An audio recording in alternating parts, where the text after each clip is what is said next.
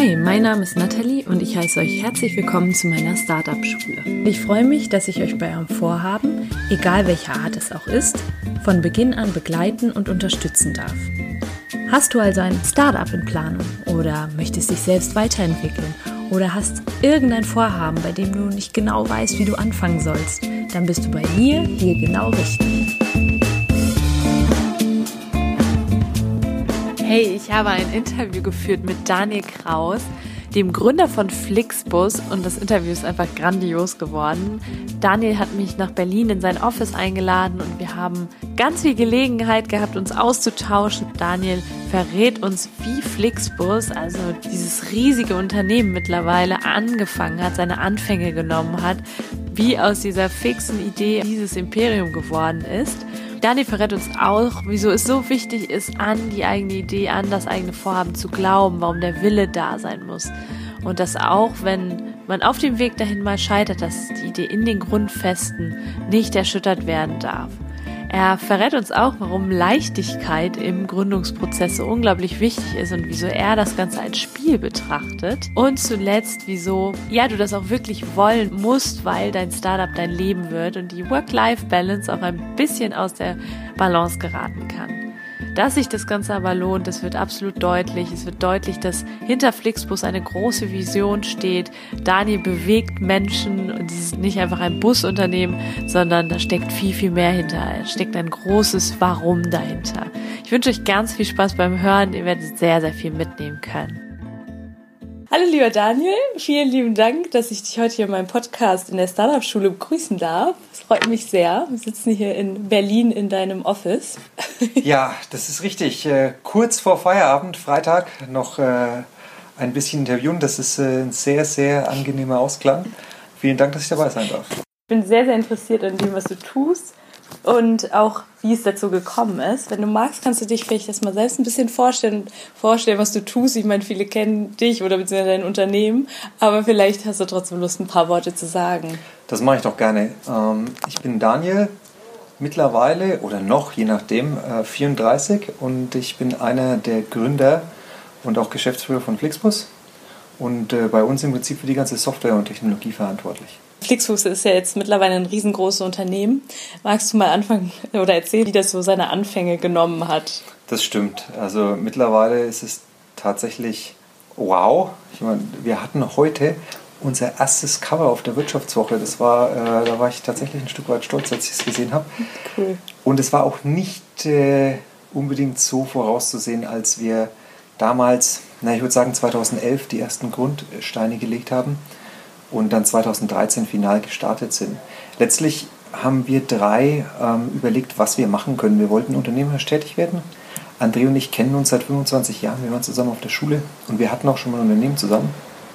Und äh, Jochen und André haben sich dann bei der Boston Consulting Group kennengelernt und irgendwann waren wir freitags immer konspirativ in der Newsbar, so heißt der Schuppen, in München gesessen und haben ganz viele Sachen durchgehirnt äh, und diskutiert.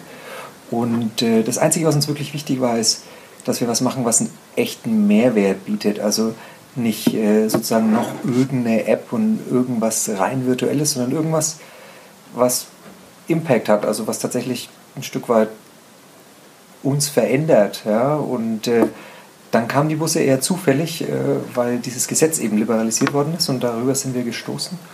Und äh, Busse, ich meine, das hat schon tatsächlich Impact, das bewegt sozusagen im wahrsten Sinne des Wortes die Menschen. Mhm.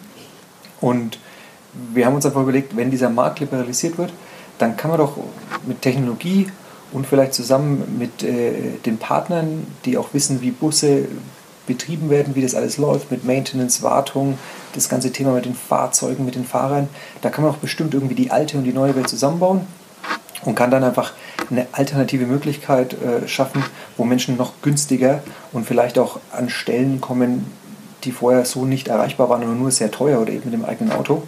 Und äh, somit haben wir äh, quasi den Bus, den Fernbus, äh, nach Deutschland gebracht und mittlerweile nach Europa und bis hin in die USA exportiert. Mhm.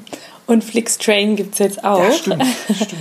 Aber da kommen wir gleich noch zu. Das ist ganz spannend, weil ich habe gerade mit meiner besten Freundin gesprochen und gesagt, was wäre so das, was dich interessiert, wenn ich jetzt mit jemandem spreche, der Gründer ist, erfolgreicher Gründer ist. dann sagte sie, ja, also mich würde tatsächlich interessieren, war das so die Idee, die erst da stand, oder war so dieses Gefühl, okay, ich muss irgendwie etwas ja Neues, Innovatives auf den Markt bringen, um damit sehr viel Geld zu machen, sehr erfolgreich zu werden. Also was ist so die Motivation dahinter? Für mich ähm, war die Motivation tatsächlich, was zu bewegen. Mhm. Ich hatte schon immer in der Schule und in auch anderen Unternehmen, in denen ich vorher arbeiten durfte, hin und wieder ein Thema mit Obrigkeiten oder dass ich es nicht verstanden habe oder dass ich das Gefühl hatte, das, was ich mache, ist irgendwie, das hat keine Bedeutung. Und äh, deswegen wollte ich einfach selber wieder frei gestalten dürfen. Und da war der Impuls tatsächlich, lass ein Unternehmen gründen. Mhm. Ähm, und der war auch schon sehr lange in mir. Wie gesagt, André und ich hatten 2005 schon mal einen kleinen Laden und dann kam der Bus uns gerade recht sozusagen, weil ähm, es ist schon so, es ist ein netter Nebeneffekt, wenn das erfolgreich ist, ähm, dass man damit auch Geld verdienen kann, ohne Frage. Das Geilste ist aber, wenn es erfolgreich ist, dass man jeden Tag wieder aufs Neue herein darf und weiter gestalten darf und mit dem Team, das man zusammengestellt hat, irgendwie tatsächlich was Cooles ähm, auf die Straße bringen. Und wenn du dann siehst, was wir für Geschichten äh, damit erzeugen können, dass Menschen ihre Familie besuchen, dass alte Leute wieder ihre Enkel sehen, dass sich Menschen kennenlernen und im Bus heiraten, das ist schon eine tolle Sache. Und ich glaube, das ist das, was dann wirklich auch das teilweise anstrengende Gründerdasein aufwiegt, denn Geld alleine kann einen nicht über so eine lange Zeit äh, motivieren. Und äh, das war auch der Grund, warum wir, wie gesagt, was Echtes schaffen wollten, weil ich meine, überall sind Busse und jetzt auch Züge. Mhm. Da muss ich jedes Mal grinsen, wenn ich einen sehe. Das ist besser als äh, irgendwas nicht Greifbares. Ja, ich habe auch eben gesagt, meiner Meinung nach hat jeder schon mal einen Flixbus genommen mittlerweile. Auch, ja. Das ist so Wahnsinn. Statistisch gesehen haben wir mittlerweile über 100 Millionen Menschen transportiert. Ja. Das heißt, eigentlich müsste schon äh, zumindest jeder Deutsche mal gefahren sein. Ja. Aber es gilt ja nicht ganz, weil wir auch in Europa schon und in den USA ja. tätig sind. Wahnsinn.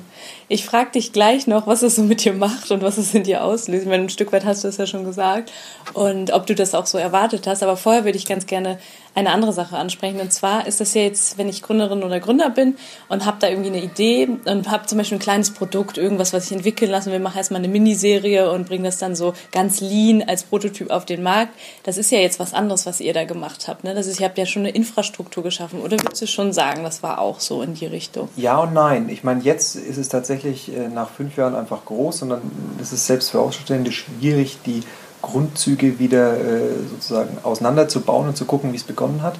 Aber eigentlich war es bei uns nicht anders. Als wir angefangen haben, war es relevant, die Buspartner davon zu überzeugen, dass sie ähm, mit uns Flixbus zusammen aufbauen. Und äh, mittlerweile würde ich sagen, sind wir schon Verkehrsprofis ein Stück weit. Damals hatten wir wenig Ahnung von Bussen und dann sind wir von Busunternehmen zu Busunternehmen gefahren und haben die versucht zu überzeugen. Und wenn die dann Fragen hatten, die wir nicht direkt beantworten können, haben wir gesagt, ja, ja, das wissen wir, das haben wir daheim, das bringen wir das nächste Mal mit. Dann sind wir halt nach Hause gefahren und haben dann mit Interviews, äh, äh, mit Recherche, haben wir die Fragen einfach beantwortet und äh, äh, immer weiter Wissen aufgebaut und haben somit das Produkt sukzessive aufgebaut. Und als es dann live war auf der Straße, haben wir ja auch nicht gleich mit irgendwie äh, über 1500 Bussen begonnen, sondern mit ein paar 30, 40, 50 mhm. und auch mit wenigen Strecken, wo wir damals sicher waren, äh, dass die dass die von den Menschen auch gefordert waren. Ne? Also wir haben versucht herauszufinden, was ist denn der Bedarf, von wo nach wo wollen die fahren. Und das war natürlich jetzt nicht noch irgendwie äh, tausende Haltestellen, sondern zwei Hände voll. Und dann ist es sukzessive eben gewachsen. Und auch was die, was die äh, Sachen angeht, wie gut ist es irgendwie zu buchen, wie einfach, äh, Internet im Bus, das ist alles nach und nach entstanden. Von daher haben wir das eigentlich nicht anders gemacht und ich halte es auch für richtig, weil es gibt ja so ein Sprichwort, ich weiß nicht, wer das gesagt hat, bestimmt irgendwie so ein Promi wie Mark Zuckerberg. Für das erste Produkt, mit dem du an den Markt gibst, solltest du dich schon noch schämen, ähm, weil sonst verlierst du vielleicht zu viel Zeit, irgendwie rumzutweeten und das mhm. echte Feedback kriegst du nur von den Kunden. Sonst schließt du zu oft von dir auf andere und das kann einfach auch falsch sein. Mhm. Wie lange hat diese Phase gedauert, so dieses Ausprobieren mit, sag ich mal, 30, 40 Bussen? Ähm, letztlich haben wir äh, sozusagen die Vorbereitungsphase, das war im Prinzip zwei Jahre, ja, wo wir auch dann mit den Partnern gesprochen haben, äh, äh, Investoren gesucht haben, rumprobiert haben, was ist das beste Anfangsnetz, wo ist der beste Preispunkt und so. Und äh, dann, als wir angefangen haben mit den ersten Bussen, ging es schon recht schnell, weil uns klar war, der Markt ist riesig und äh, es klappt nur dann, wenn ein Mensch, der zu Flixbus geht, auch wirklich alles findet, was er sucht. Das ist nämlich nicht relevant, wenn ein Ticket irgendwie 1 Euro kostet von Hamburg nach Berlin, weil wenn du von äh, Friedrichshafen nach äh, Warnemünde fahren willst, und du findest es nicht, dann ist es ja egal, dass zwischen Hamburg und Berlin das Ticket ein Euro kostet. Von daher war uns klar, dass wir sehr schnell ein sehr dichtes Netz, ein sehr, sehr gutes Angebot schaffen müssen, weil das Angebot ist letztlich der Schlüssel. Das ist so ein bisschen auch, warum jetzt mittlerweile viele zu Amazon gehen. Mhm. Kriegst du alles, Service ist gut. Die sind aber nicht mehr der günstigste. Die sind preis-leistungsmäßig sehr gut. Ähm, aber das reicht, dass es mich dahin zieht. Früher habe ich noch im Internet alles Mögliche verglichen. Wie gesagt, jetzt äh, lockt mich sozusagen deren Inventar. Hm. Ihr wart am Anfang zu dritt, hast du gesagt. Wie viele seid ihr heute? ähm, wir sind heute vier in der Geschäftsführung. Wir haben uns, äh, ich glaube, vor zwei Jahren, das ist mittlerweile schon her, Zeit rennt, ähm, äh, mit dem Arndt verstärkt. Das ist jetzt unser CFO. Der war früher der CFO von der Air Berlin, weil wir mit der Größe einfach immer mehr professionalisieren müssen auch. Und äh, da war es gut, einen Profi noch mit an Bord zu holen, mhm. weil wir auch in der Geschäftsführung seit jeher und immer noch fokussiert sind. Ich hatte ja schon gesagt, ich mache Technologie, Arndt ist äh, für die Finanzen zuständig, Jochen macht HR und Corporate Development, der schaut quasi, wo sind Möglichkeiten, dass wir noch weiter wachsen, äh, wachsen können. Neue Themen, USA, Charter ähm, und der André ist quasi fürs äh, ganze Geschäft zuständig. Ja, mhm. der, der schaut, dass der Laden läuft. Ja, ja. Und wie wichtig war das am Anfang, dass ihr eben dieses Team zusammen hatte, schon recht schnell? Und ich meine, da sind, du hast gerade schon so ein bisschen von den Herausforderungen des Gründerdaseins gesprochen. Sehr gute Frage. Also, man sagt ja äh, immer, oder man spricht immer jetzt, äh, wenn man in die USA guckt, von Mark Zuckerberg, von Bill Gates, und ich bin auch manchmal verleitet zu sagen, Gott alleine, wie, wie haben die das geschafft? Ja, da braucht es ja Superkräfte. Ich hätte mich wahrscheinlich aus dem Fenster gestürzt. Ehrlicherweise waren auch die fast, also zu den allermeisten Teilen nicht alleine. Bill Gates hatte Paul Allen, Zuckerberg hatte ja so ein paar Menschen, die da irgendwie zwischenzeitlich äh, mit dabei und dann wieder draus waren. Und ähm, ich hatte eben Jochen und André, das ist der Schlüssel. Also das Team ist alles alleine, wäre ich nicht imstande gewesen. Mhm. Wir sind sehr unterschiedlich und das ist äh, komplementär zusammengebaut. Wir ergänzen uns sehr gut.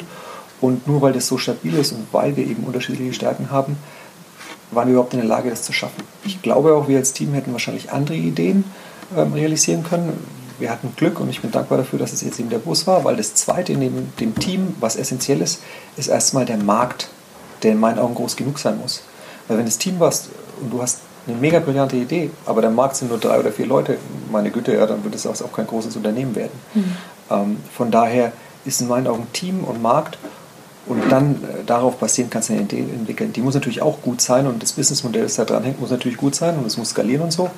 Aber äh, wenn du nicht stabiles Team hast oder einen zu kleinen Markt, ist die Idee eigentlich nicht so wirklich relevant. Mhm.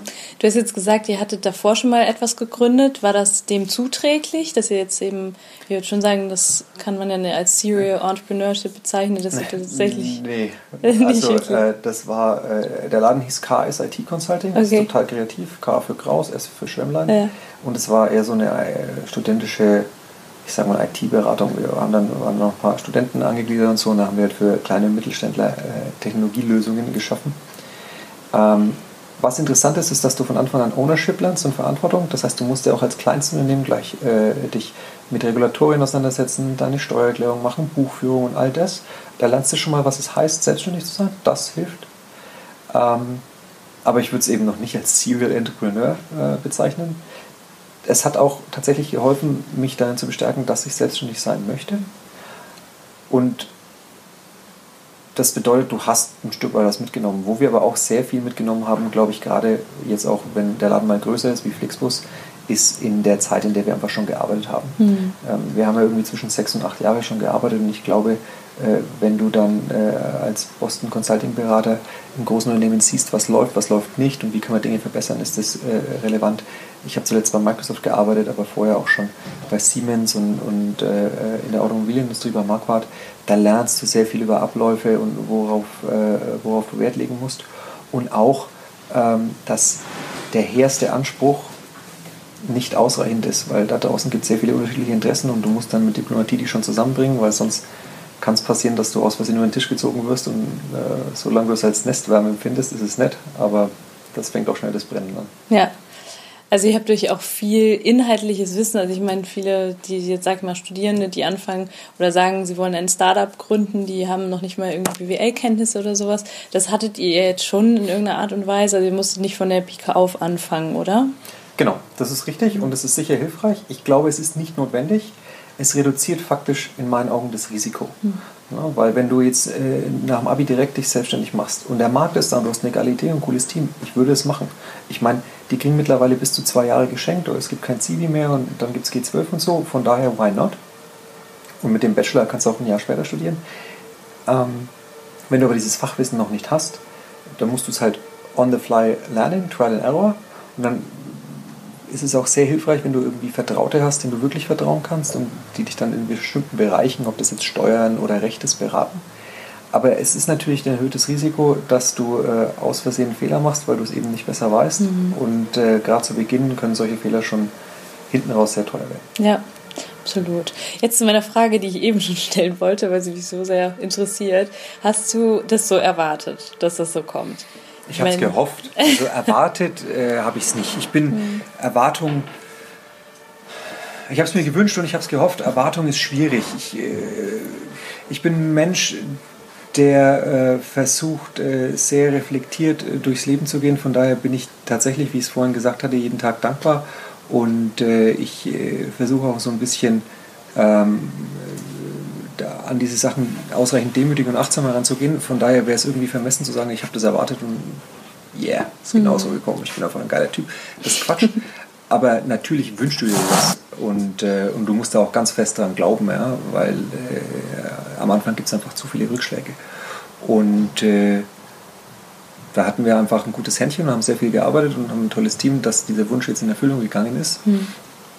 Aber wirklich erwartet, dass es so groß wird, aber wann war so der erste Zeitpunkt, dass du gemerkt hast, okay, da wird was draus. Also das wird mhm. richtig was. Das wird von Kunden gekauft, das wird von Kunden angenommen und wir können das gut skalieren.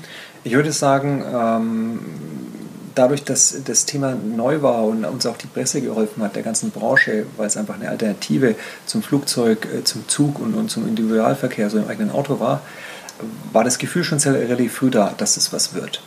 Ich denke so, Ende 2013, Anfang 2014 war klar, wenn wir, wenn wir das richtig machen, dann kann das groß werden.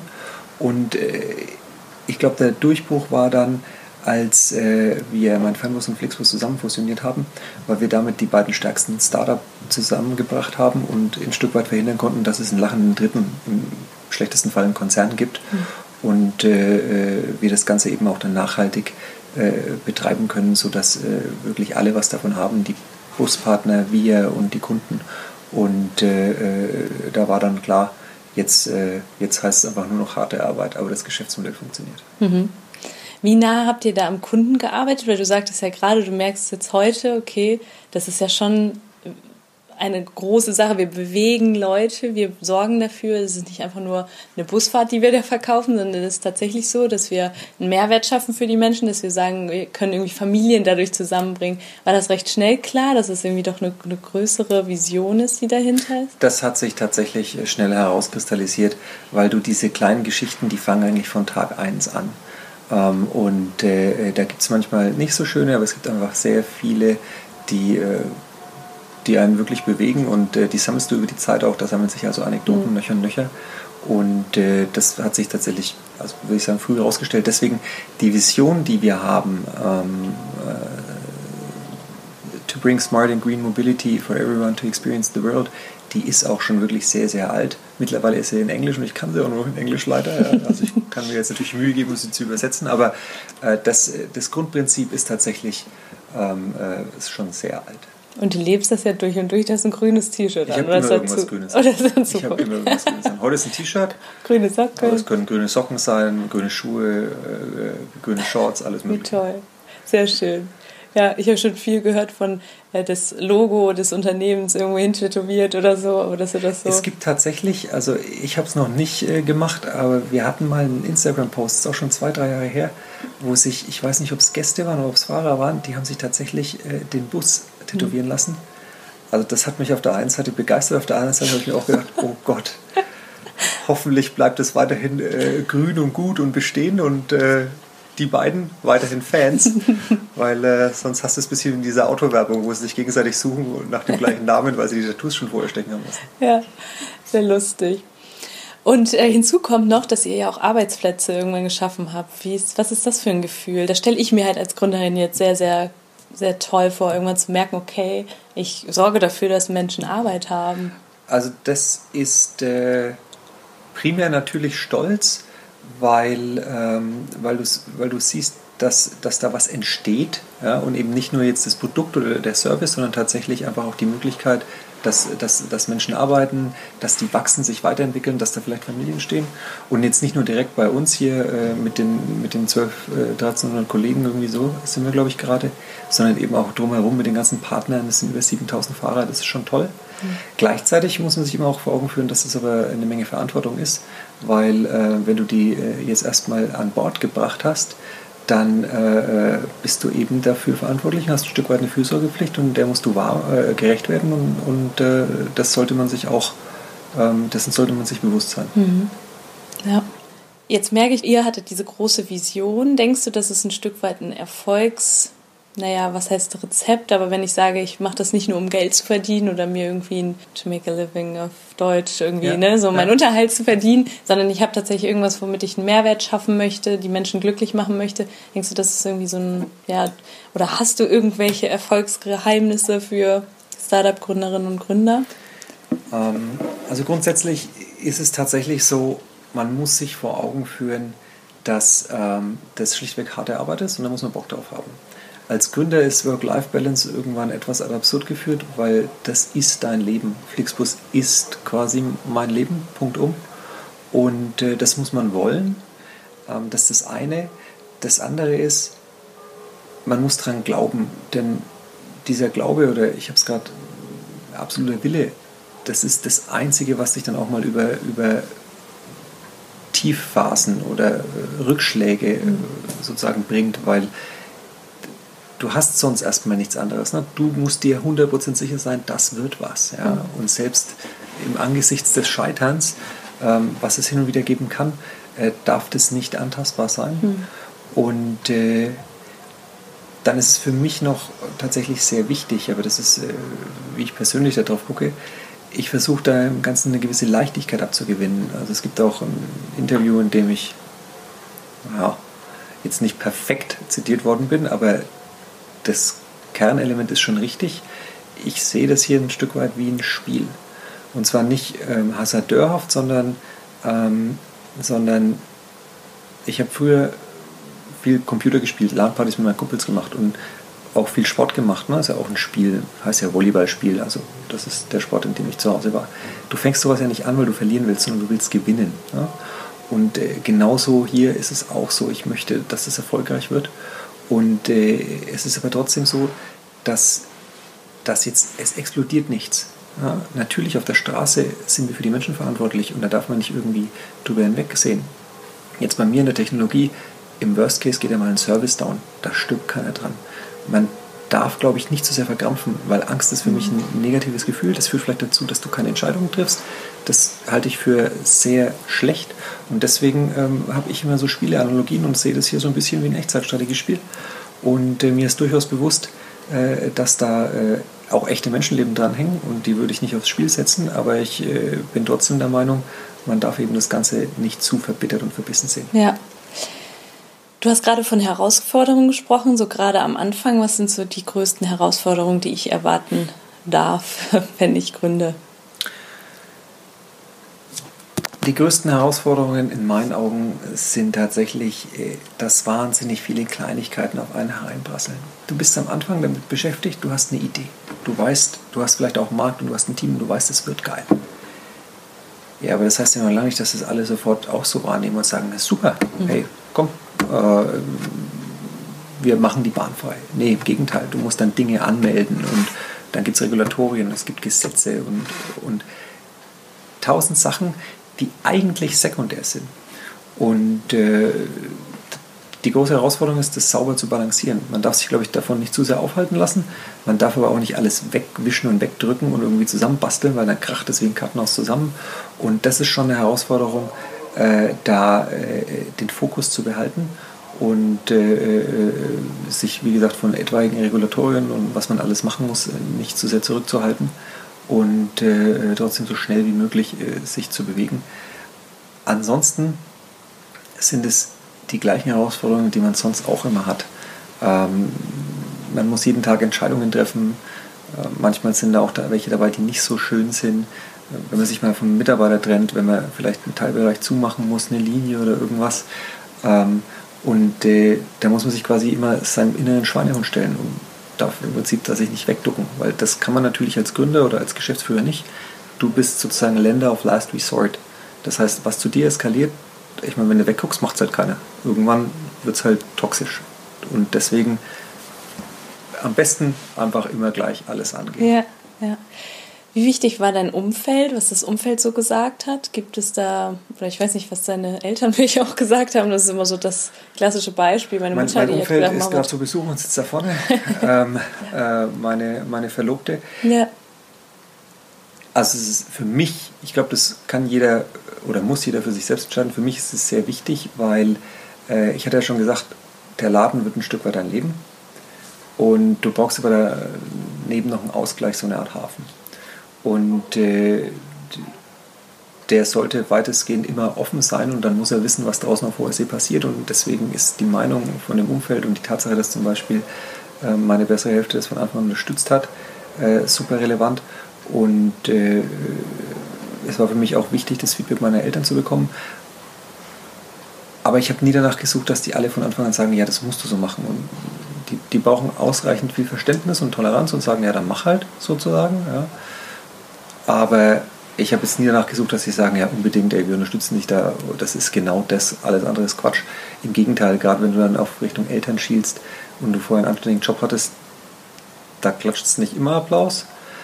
Aber ich hatte zumindest so ein gutes Verhältnis zu meinen Eltern, dass sie gesagt haben, hey, wenn du das wirklich willst, dann wird es schon das Richtige sein. Mhm. Verstehen wir jetzt nicht, ja, dass du irgendwie einen Job bei Microsoft kündigst, aber wirst schon wissen, was du tust. Ja. Und das ist ausreichend. Und deswegen habe ich das früh offen gespielt und ich war dankbar, dass auch meine Freunde das alles akzeptiert haben, obwohl sie wussten, das bedeutet vielleicht über Monate oder einige Jahre, dass wir uns sehr viel seltener sehen.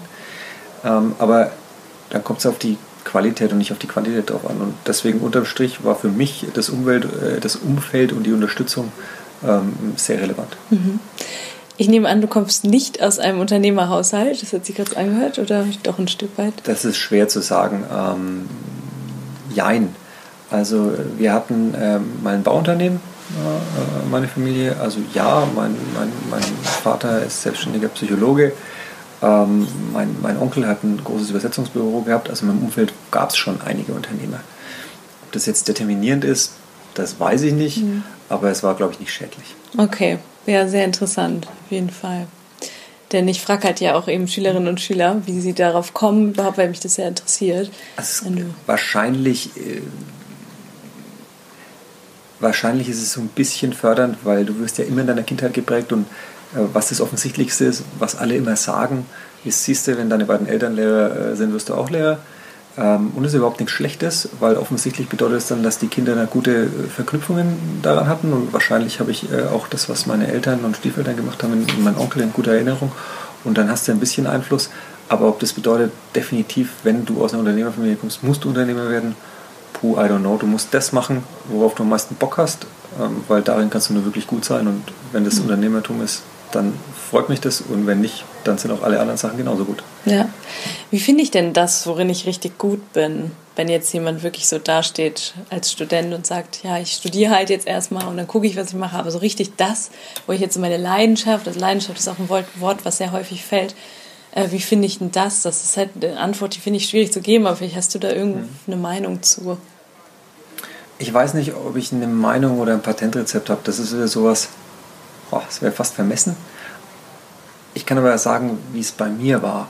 Und ähm, ich hatte fast schon, schon fast abgedroschen, habe ich mit fünf oder sechs meinen ersten Computer bekommen. Das heißt, auch bei mir hat sich dieser Spleen für Tech ähm, sehr junge Jahre entwickelt und mir macht es immer noch Spaß und, und ich liebe Technologie. Aber ich habe irgendwann festgestellt, auch dann während der Schulzeit und des Studiums, ich werde nie der beste Techie, den es gibt. Weil das, was mir eigentlich Spaß gemacht hat, schon immer, war das Arbeiten mit Menschen. Ich habe äh, Jugendgruppen betreut, ich war lange Zeit äh, Trainer, auch wieder Volleyball mhm. ähm, und, und habe mich da immer äh, versucht zu engagieren. Ich habe nach dem Abi sogar Praktikas in, in, äh, Kinderkrippen, Gärten und was es da so gibt gemacht, weil ich herausfinden wollte, ob ich nicht erziehe, ob das nicht was für mich ist dummerweise ist das in Deutschland leider wirklich, wie auch viele andere Berufe, ähm, also ist, du kannst da de facto keine Familie ernähren und ich habe mir nicht zugetraut, reich zu heiraten, weiß ich nicht, ja. Vielleicht, weil ich damals nicht so, aber ich dachte ich, ja, die werden sich alle Brad Pitt suchen, die reichen Mädels, ja, von daher ähm, muss ich was machen, äh, wie ich selbst eine Familie ernähren kann. Aber das zusammengenommen und dann mit den ersten Berufserfahrungen hat sich dann herausgestellt, dass Führung, Führung von Menschen und das ist als Unternehmer ja nichts anderes. Ja, und dann auch früher eben als Teamlead oder sowas. Da kann ich ja die Fachlichkeit und das Interesse und auch so ein bisschen das Gespür für Tech äh, mit einbringen, muss aber nicht der Allerbeste sein. Ähm, und äh, im Zweifel muss ich dann eher die Besten suchen und muss gucken, dass die bestmöglich zusammenarbeiten können und denen ihre Probleme aus dem Weg schaffen, dass sie Vollgas geben können.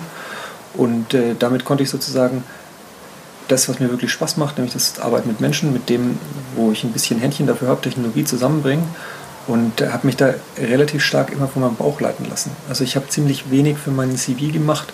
Ich habe immer mal angefangen, was zu studieren und dann bin ich in die USA, aber das war alles. Ich bin fast etwas durchs Leben gestolpert und habe immer versucht, das zu machen, was sich am besten anfühlt. Mhm. Ja, sehr schön. Wir haben jetzt viel darüber geredet, wie es dazu gekommen ist, wie es zu diesem, ja, zu dieser Entwicklung gekommen ist. Und jetzt heute, wenn ich jetzt so mal den Daniel, der vor mir sitzt, anschaue, wie kann ich mir deinen Alltag so vorstellen? Gibt es überhaupt einen Alltag? Klar gibt es einen Alltag.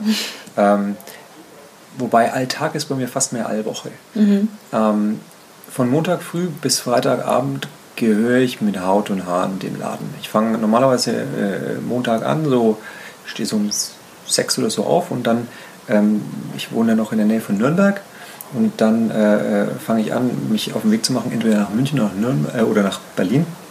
Ja, deswegen sitzen wir heute in Berlin, offensichtlich. Ja. ähm, und bin da die Hälfte der Woche und dann, dann wechsle ich ähm, zurück nach München oder nach Berlin, je nachdem. Äh, meistens nehme ich mir die Freiheit, dass ich dann die eine Nacht wieder in Nürnberg, glücklicherweise liegt das auf der Strecke, daheim schlafe, um auch ein bisschen was ähm, von meiner besseren Hälfte zu haben. Aber in der Zeit, in der ich dann in München oder in Berlin bin,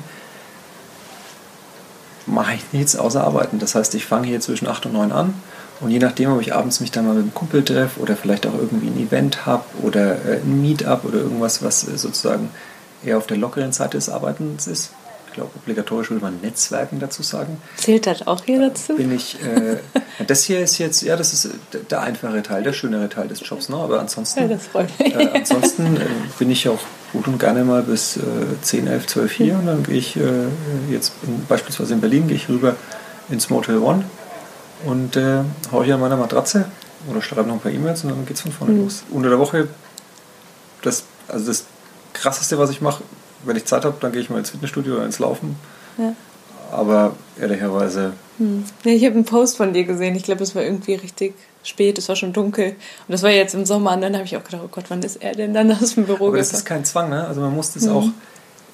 Ich mache das, weil ich das gern mache. Ja. Also ich liebe meinen Job, ich liebe diese Firma und alles, was da dran hängt. Und es gibt da nicht nur Sonne, sondern auch Schatten. Ich erwarte das aber gleichzeitig nicht von unseren Leuten. Also ich sage das auch sehr offen. Äh, äh, meiner Mannschaft, ich sage, ich erwarte nicht, wenn ich euch irgendwie um 12 Uhr eine E-Mail schreibe, müsst ihr nicht antworten, könnt ihr oder am Wochenende null. Ähm, bei meinen Führungskräften, mit denen, die, die kennen mich gut genug, aber wenn ich zum Beispiel das in die Organisation kommuniziere, sage ich das dazu. Mhm. Weil das ist immer die Gefahr, äh, wenn ich sozusagen so überleidenschaftlich bin, dass alle dann denken, oh mein Gott, muss ich auch wie ein Wilder ackern. Das ist nicht so, ne? Mhm. Sondern ähm, da geht es auch A um den Output und B auch um die Fürsorge und äh, das, das ist ja ein Stück weit eben nicht nur mein Job, sondern auch meine Freizeit. Und das kann ich behaupten, weil es eben meine Firma und somit Teil meines Lebens ist. Hm. Du arbeitest dann aber jetzt an dem Unternehmen, daran das weiterzuentwickeln. Also ich kann mir jetzt nicht so ein Tagesgeschäft bei dir halt vorstellen. Also das Tagesgeschäft besteht zu dem allergrößten Teil wieder äh, äh, im Arbeiten mit den Menschen. Und mhm. ja, das fasst du, glaube ich, richtig zusammen. Man arbeitet am Unternehmen, um das weiterzuentwickeln. Das heißt, äh, letztlich spreche den ganzen Tag mit Menschen, ob das jetzt persönlich ist, in irgendwelchen Meetings oder per E-Mail oder Telefonate und versuche herauszufinden, was kann ich machen, dass ihr noch besser arbeiten könnt, was sind die Schwierigkeiten, was liegt euch im Weg, was kann ich wegräumen. Und dann versuchst du natürlich äh, Trends aufzuspüren und zu gucken, was will der Kunde, wo können wir uns da hin entwickeln? Und, und äh, gibt es da hier und da dann Impulse in die Organisation, äh, pflanzt ein kleines Bäumchen, das sich eben in Ideen entwickelt und versucht sie wiederum zu gießen und irgendwie die Schädlinge äh, fernzuhalten, mhm. um das äh, bildlich darzustellen. Und von daher ist es kein wiederkehrender Alltag, ne? weil mhm. gerade wenn du mit Menschen zusammenarbeitest, kommt immer was Neues das bleibt aber halt auch dann spannend dadurch. Das ist der Reiz an der Sache. Hm. Ja, wir kennen uns jetzt von Startup-Teens. Inwieweit bist du so mit der Startup-Szene vernetzt? Kennt man sich da so untereinander? Wie kann ich mir das ja, vorstellen? Ja, doch. Also, ja. ähm, du hast ja ein paar große Hubs in Deutschland und auch in Europa. Ich glaube, Berlin ist sicherlich der Schmelztiegel. München und Hamburg gibt es noch. Und äh, dann hast du ja noch Paris und London. Und gerade wenn du dann äh, äh, das Privileg hast, dass der Laden schon etwas größer ist und sichtbarer, dann geht es ruckzuck. Man kennt sich untereinander, es gibt äh, einfach Events, wo man sich austauscht. Ähm, man muss ja auch voneinander lernen. Manche sind dann schon weiter und, und andere äh, sind aber noch früh da. Und ich, ich halte es für sehr wichtig, dass das, was ich gelernt habe, dass ich das weitergeben kann. Und äh, deswegen stelle ich mich da auch bereit, ob das in individuellen Gesprächen sind oder, oder in so Meetups oder irgendwelchen äh, Dinner-Dingern. Mhm. Ähm, weil nur so, glaube ich, kann man das ganze Ökosystem fordern äh, fördern, Entschuldigung. Und äh, Startup Teams ist halt da speziell in meinen Augen, weil das sehr früh eingreift. Mhm. Ja?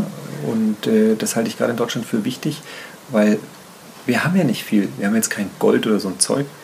Wir haben nur uns und wir werden geprägt durch unsere Bildung. Und ich glaube, da haben wir gerade ein großes Defizit. Wir müssten einfach viel mehr investieren in Bildung und Infrastruktur auch im Allgemeinen. Und äh, wenn das der Staat erstmal so gerade nicht leisten kann oder nicht leisten will, dann ist es sehr gut, wenn sowas wie Startup Teens eben entsteht und deswegen mhm. bringe ich mich auch da ein. Ja, sehr schön. Hattest du selber Vorbilder damals oder weil jetzt bist du sicherlich Vorbild, würde ich jetzt mal mutmaßen.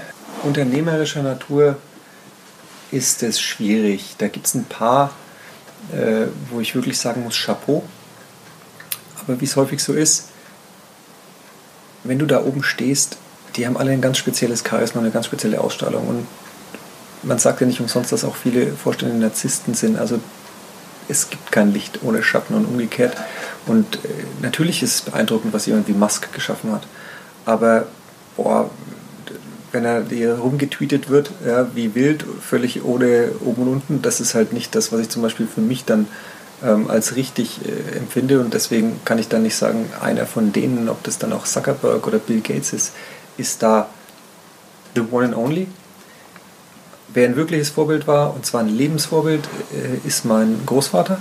Ähm, von dem habe ich viel mitgenommen. Das ist einfach ein geiler Typ. Und ja, von all den Unternehmern, ich glaube, ähm, da gibt es einfach in jeder Generation beeindruckende Persönlichkeiten. Wer mich am meisten wohl mitgebracht hat, ist tatsächlich Bill Gates. Das war auch mhm. einer der Gründe. Ähm, ich habe Microsoft schon vorher toll gefunden, warum ich dann überhaupt dahin bin. Aber ich glaube, Robert Bosch und Werner von Siemens waren bestimmt auch tolle Typen.